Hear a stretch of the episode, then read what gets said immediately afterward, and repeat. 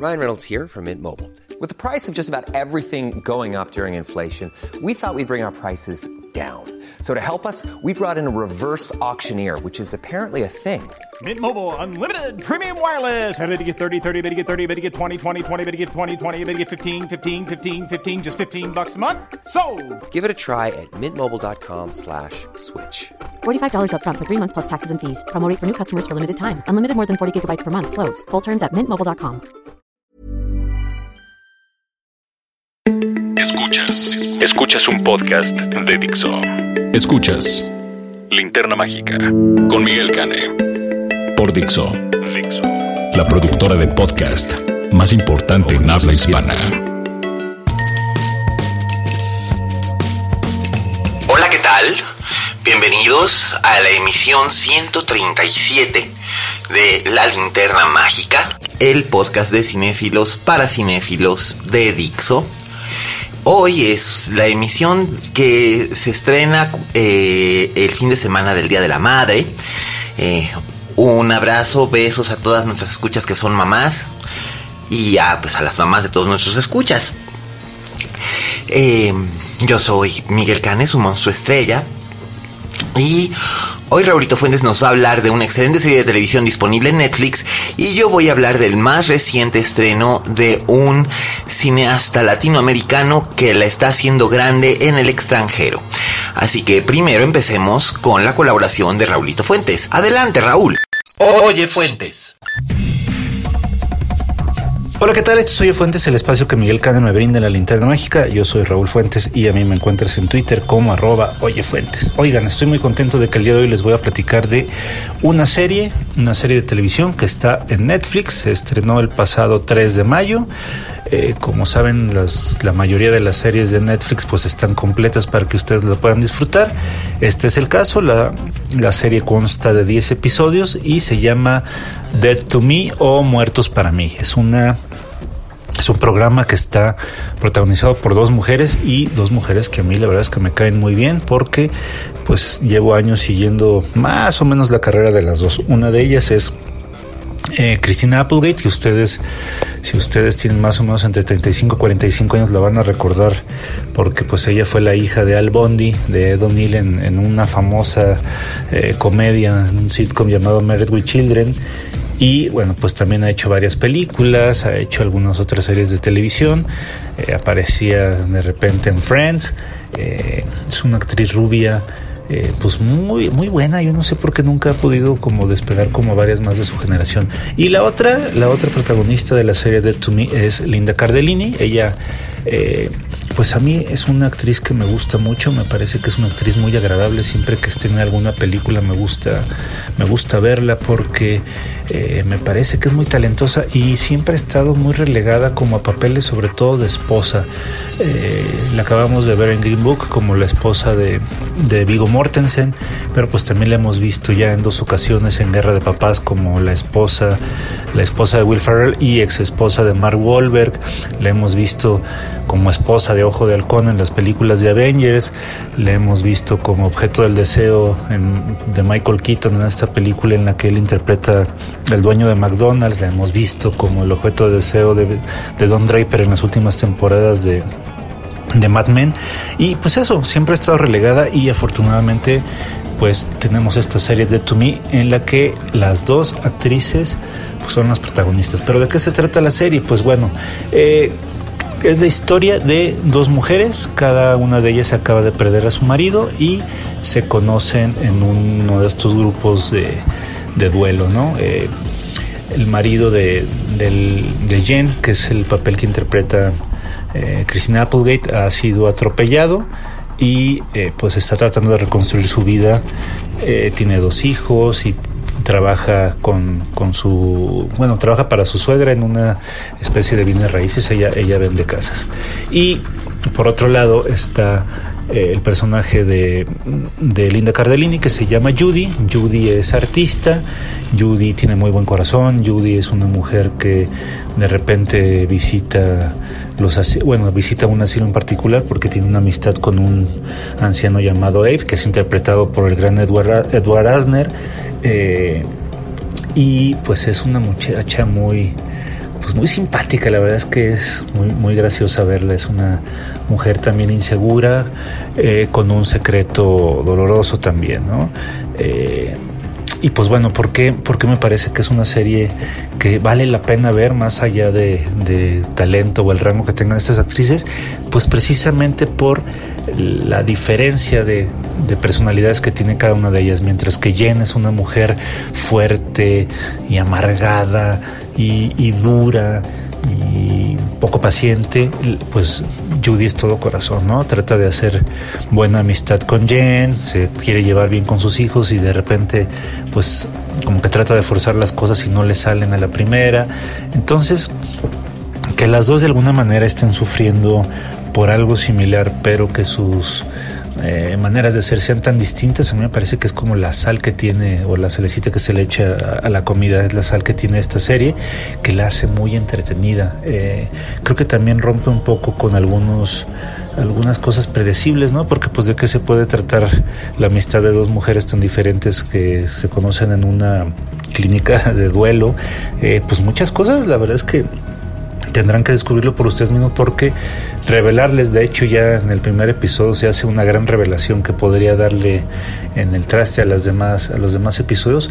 Eh, en muchos episodios se van revelando cosas muy importantes sobre los personajes, sobre uno de los personajes en particular.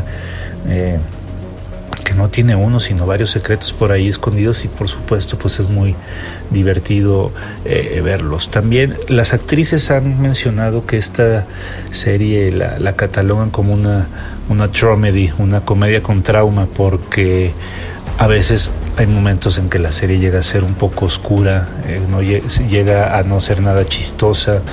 Eh, se tocan temas fuertes como por ejemplo que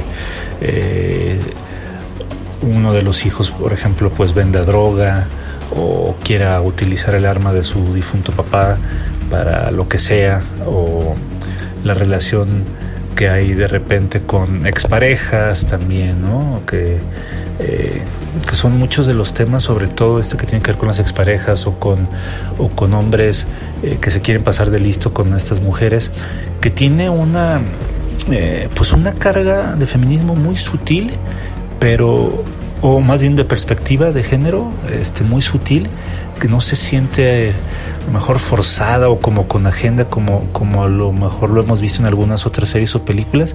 En este me parece que está perfectamente bien manejado. No soy, no es que yo sea experto, pues, pero, pero creo que uno, uno siente cuando cuando cree que con calzador están metiendo temas importantes que están en la agenda pública actual y esta, aunque sí mete muchos, pues la verdad es que ni se sienten de lo bien narrado que está que está Dead to Me. Es una serie que, eh, como les decía, consta de 10 episodios y que ojalá tenga el, suficientemente, el suficiente éxito como para que podamos ver una segunda temporada. Creo que si las atrapa el primer episodio se podrán echar la serie en unos tres o cuatro días. Eh, dura media hora cada capítulo. Den una oportunidad. Está, está en Netflix. Búsquenla como Muertos para mí. Y si son fans también estas dos actrices, pues no pierdan la oportunidad de ver esta producción que además este pues tiene a Will Ferrell, al actor Will Ferrell y a Adam McKay, el director, eh, como varios de los productores, las mismas Linda Cardellini y y a Christina Applegate funjan también como productoras de esta serie. Y si ya la vieron o, la van a ver, pues platíquenme qué les pareció. Yo estoy en Twitter como arroba oyefuentes. Yo soy Raúl Fuentes, les agradezco, les agradezco su atención y nos escuchamos la próxima semana. Hasta luego. Escuchas, escuchas. Linterna Mágica. Fixo. Gracias Raulito. Bueno, pues ya saben ustedes, esta recomendación protagonizada por Linda Cardellini y Christina Applegate, eh, to Me, está pues muy buena, la verdad. Y, bueno, pues ya Raulito ya les dio razones para verla. Y bueno, pues yo les voy a dar otras razones para que ustedes vean Gloria Bell, la nueva cinta de Sebastián Lelio, que es el eh, ganador al Oscar a Mejor Película en Lengua Extranjera por eh, una mujer fantástica que seguramente ustedes ya la ya la vieron en su momento cuando salió en 2017 o bien eh, también vieron eh, Desobediencia su primera película en inglés, protagonizada por Rachel Weisz y Rachel McAdams y Alessandro Nivola, una película excelente, de lo mejor que vi en 2018.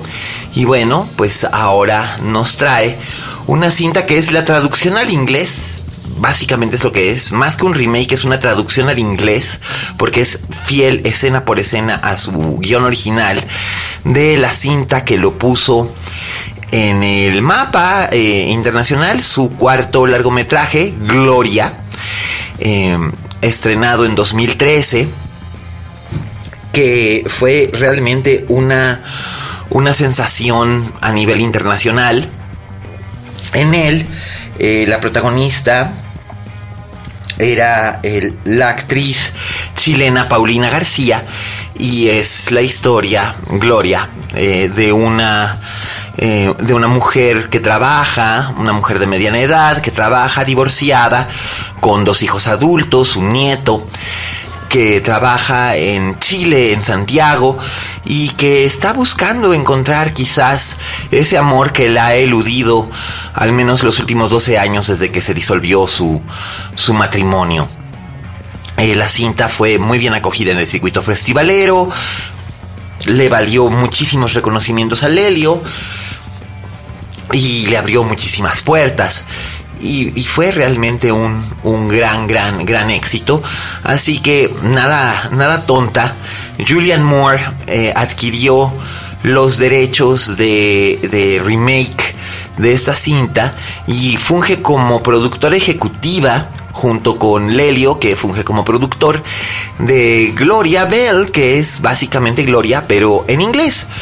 Eh, en la ciudad de Los Ángeles vive Gloria Bell, obviamente Julian Moore, una mujer divorciada de unos 50 años que frecuenta eh, discotecas para gente mayor o gente madura, eh, bares para solteros y que le gusta, le gusta la música disco, le gusta Stevie Nicks, le gusta Pat Benatar.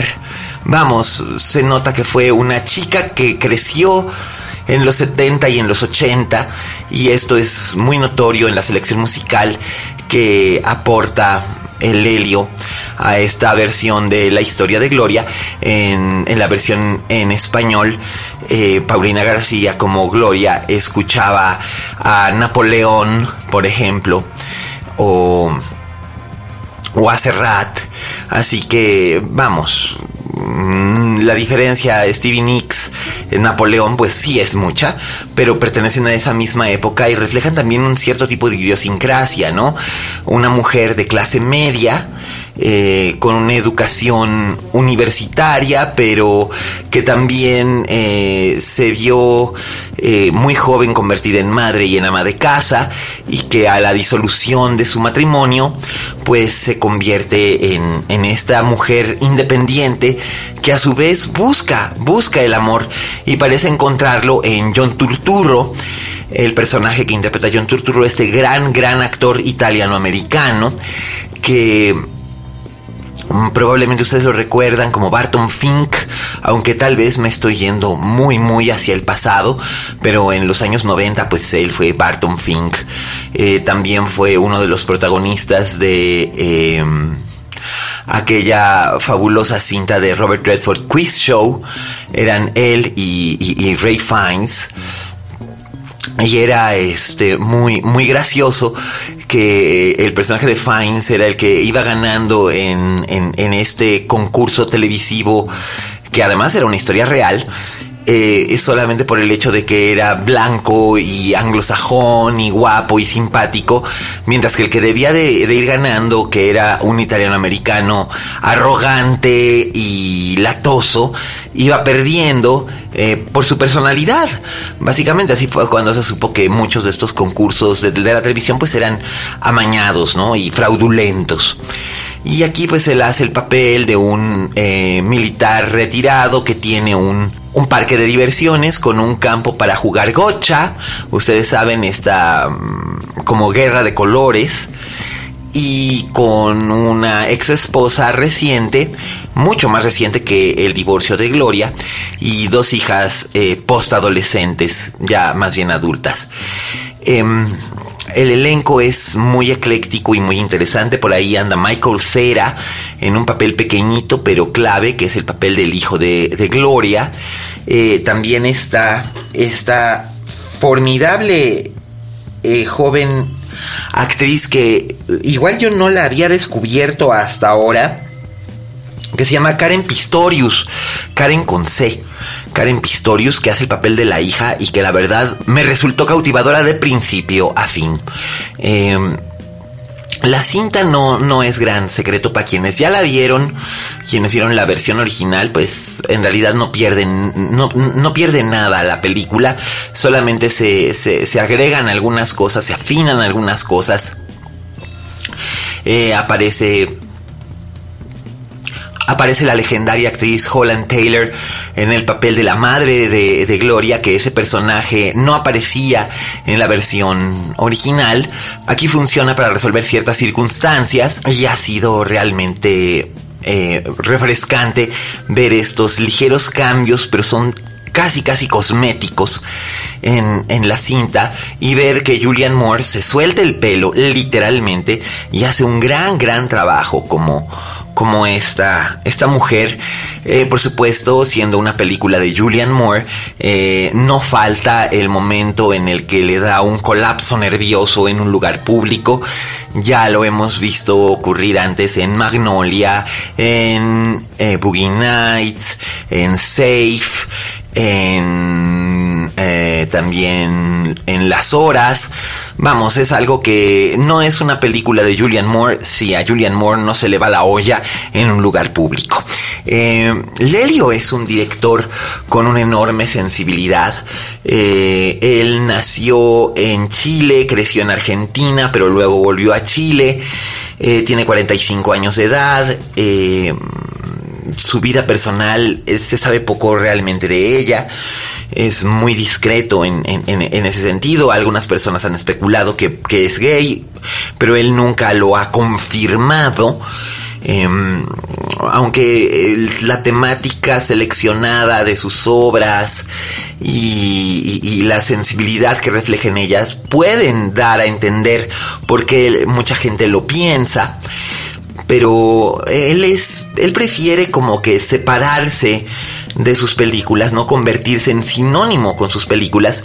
Y de hecho, salvo la excepción de las dos versiones de Gloria, todas han sido básicamente muy distintas. Una mujer fantástica es la historia de una joven transgénero cuyo amante, que era un hombre eh, heterosexual, aparentemente, eh, fallece y cómo ella trata de, involucrarse en, el duelo eh, por, este hombre y las reacciones del mundo alrededor de ella. Y por supuesto está Disobedience, que es una espléndida historia que está adaptada de una novela de Naomi Halderman, una, una escritora eh, estadounidense que de ascendencia judía que sitúa su, novela en Londres y es la historia de Ronit, el personaje que hace Rachel Weisz, que además lo hace maravillosamente. Una, una joven hija de un rabino que se va de Inglaterra a los Estados Unidos a buscarse la vida como fotógrafa y se aparta de la comunidad ortodoxa en la que había crecido. Eh, porque es diferente, ella se descubre lesbiana y esto pues va en contra de los preceptos religiosos de su familia y de su comunidad, entonces ella se escinde de esta misma comunidad eh, judía ortodoxa de un barrio eh, londinense. Sin embargo, a la muerte de su padre se ve obligada a regresar a la capital británica y ahí ella eh, eh, confronta cosas que dejó pendientes en su pasado. El elenco de Disobedience está redondeado por Alessandro Nivola y por Rachel McAdams, que yo creo que pocas veces Rachel McAdams ha estado mejor. Y la cinta es muy fuerte, muy temáticamente es muy fuerte, visualmente es muy energética y electrizante y también es dolorosa y conmovedora y extrañamente muy tierna y, es un, espléndido, espléndido trabajo por parte de Lelio como director y también como adaptador del guion. Em, cuando un director o una directora de este tipo de sensibilidad aparecen en lo que es la el panorama cinematográfico siempre llaman muchísimo la atención, eh, provocan una reacción especial dentro del público que los que los recibe, sobre todo porque el helio aborda temas que son muy cercanos al corazón, pero no, no los convierte en un eh, melodrama ordinario, sino que deja que se vayan eh, transformando en historias con su propia profundidad, con su propio peso y, resultan ser trabajos bellísimos, no solamente en cuestión de imagen, sino también en cuestión de su estructura narrativa. Eh, yo personalmente creo que las últimas cuatro películas de Sebastián Lelio, es decir, Gloria, eh, Una mujer fantástica, Disobedience y Gloria Bell, eh, han servido para, para colocarlo en un, en un rubro muy especial hay gente que lo considera el Almodóvar de, esta generación. Yo sinceramente creo que en vez de decir que es el nuevo Almodóvar, lo dejen ser el primer Lelio. El Lelio único que es, que le imprime un sello muy personal a su obra y definitivamente tienen que ir eh, este fin de semana a ver Gloria Bell eh, si no vieron la original, no importa, eh, vayan, véanla, disfrútenla. Es como leer en inglés eh, un libro que ya conocían en español o un libro que se escribió en español pero que ha sido traducido con mucho cuidado, con mucho tiento, con mucho cariño al inglés. los cambios, como dije, son mínimos, básicamente cosméticos y estilísticamente es una cinta completamente lelio con una gran elección musical. Eh, por supuesto no puede faltar en una escena clave el tema de Gloria, interpretado por Laura Branigan, porque pues, hay varias glorias famosas en, el mundo de la música.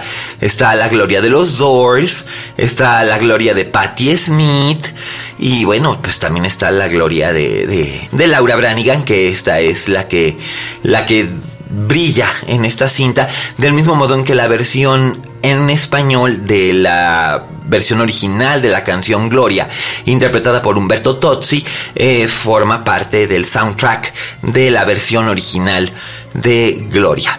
Y bueno, pues esto es el, estreno grande de esta semana para, para los adultos cinéfilos, para los, eh, para los chamacos y la familia, pues está lo de Detective Pikachu, que ya habló Raulito Fuentes de ello la semana pasada. Entonces, pues yo la verdad es que les recomiendo muchísimo que le echen una miradita a Gloria Bell. Después, si quieren, y aunque sea por necesidad de contraste, vean Gloria. Y si no han visto tampoco una mujer fantástica o Disobedience, por favor, háganlo. Y si son afortunados, tal vez puedan encontrar y ver alguno de los largometrajes anteriores de, de Lelio, que yo no los he visto, que son eh, Fragmentos Urbanos de 2002, La Sagrada Familia de 2006, Navidad de 2009 y El Año del Tigre de 2011. Eh, algunos formaron parte del circuito de festivales, de estos, de estos largometrajes, y estos filmes, pues básicamente eh, sirvieron como para que se fogueara este director en Chile, que es también muy, este, muy cercano, es, muy cercano a, a, a, la Rain el, otro cineasta chileno que ha destacado en los últimos 10 años. Y creo que, creo que ambos tienen mucho, mucho que decir, mucho que aportar y que, y que Sebastián Lelio es un director al que tenemos que seguirle sin lugar a dudas la pista porque nos, nos va a dar muchas más satisfacciones. Eh, ya nos las dio con estas cintas que mencionaba, especialmente en mi caso con eh, Disobedience y con la versión original de Gloria, aunque también me gusta muchísimo Una Mujer Fantástica, pero... Eh, definitivamente no hay que perderle, no hay que perderle a la vista. Es un director que merece ser observado y ser celebrado cuando hace las cosas bien. Y si bien eh, este remake de Gloria no es algo que urgiera eh, que se hiciera, no es algo tremendamente necesario, es, es algo que se aprecia, que se recibe bien, que se deja ver y que tiene todo para ser un elemento muy bien logrado de lo que es eh, la encantadora obra de eh, Sebastián Lelio. Así que pues bueno, aquí lo tienen ustedes. Eh, ya está disponible en salas de los dos grandes distribuidores en México. Ustedes, ustedes saben cuáles son, pero también estará presente en la Cineteca Nacional y en el Cine Tonala. Así que bueno, muchas gracias a, Sony Pictures por traer a México. Eh, Gloria Bell, eh, Julianne Moore excepcionalmente bien y sumamente disfrutable. Y ahí la tienen, disfrútenla, véanla, coméntenla con el hashtag linterna mágica. Eh, por favor, no dejen de escuchar el podcast, ya sea en Spotify o en iTunes.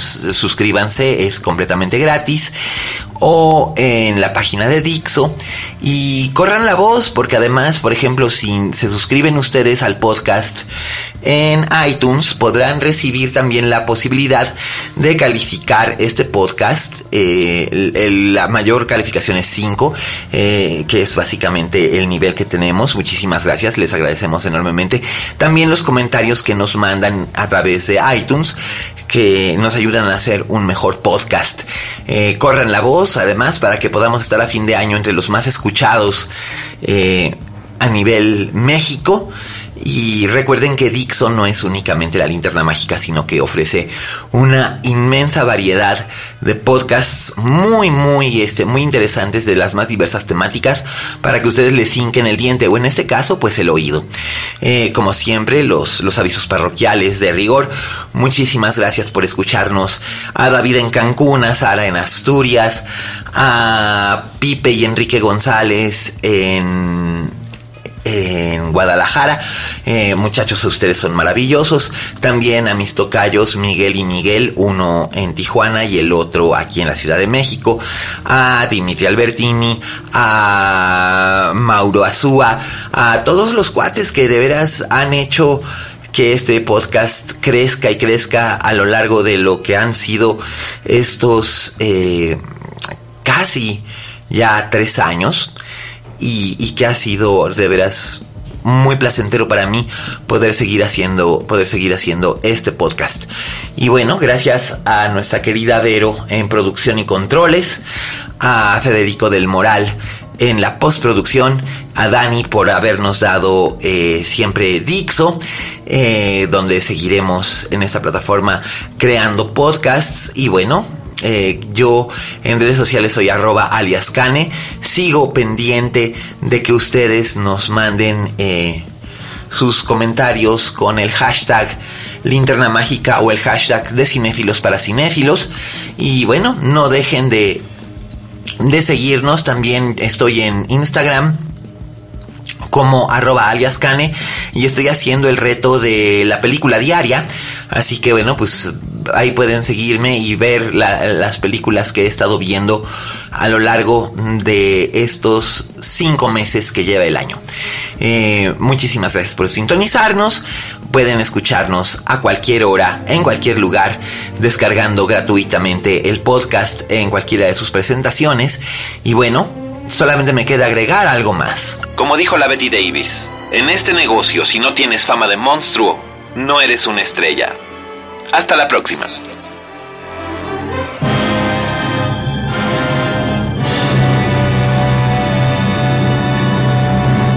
Dixo presentó Linterna Mágica con Miguel Cane.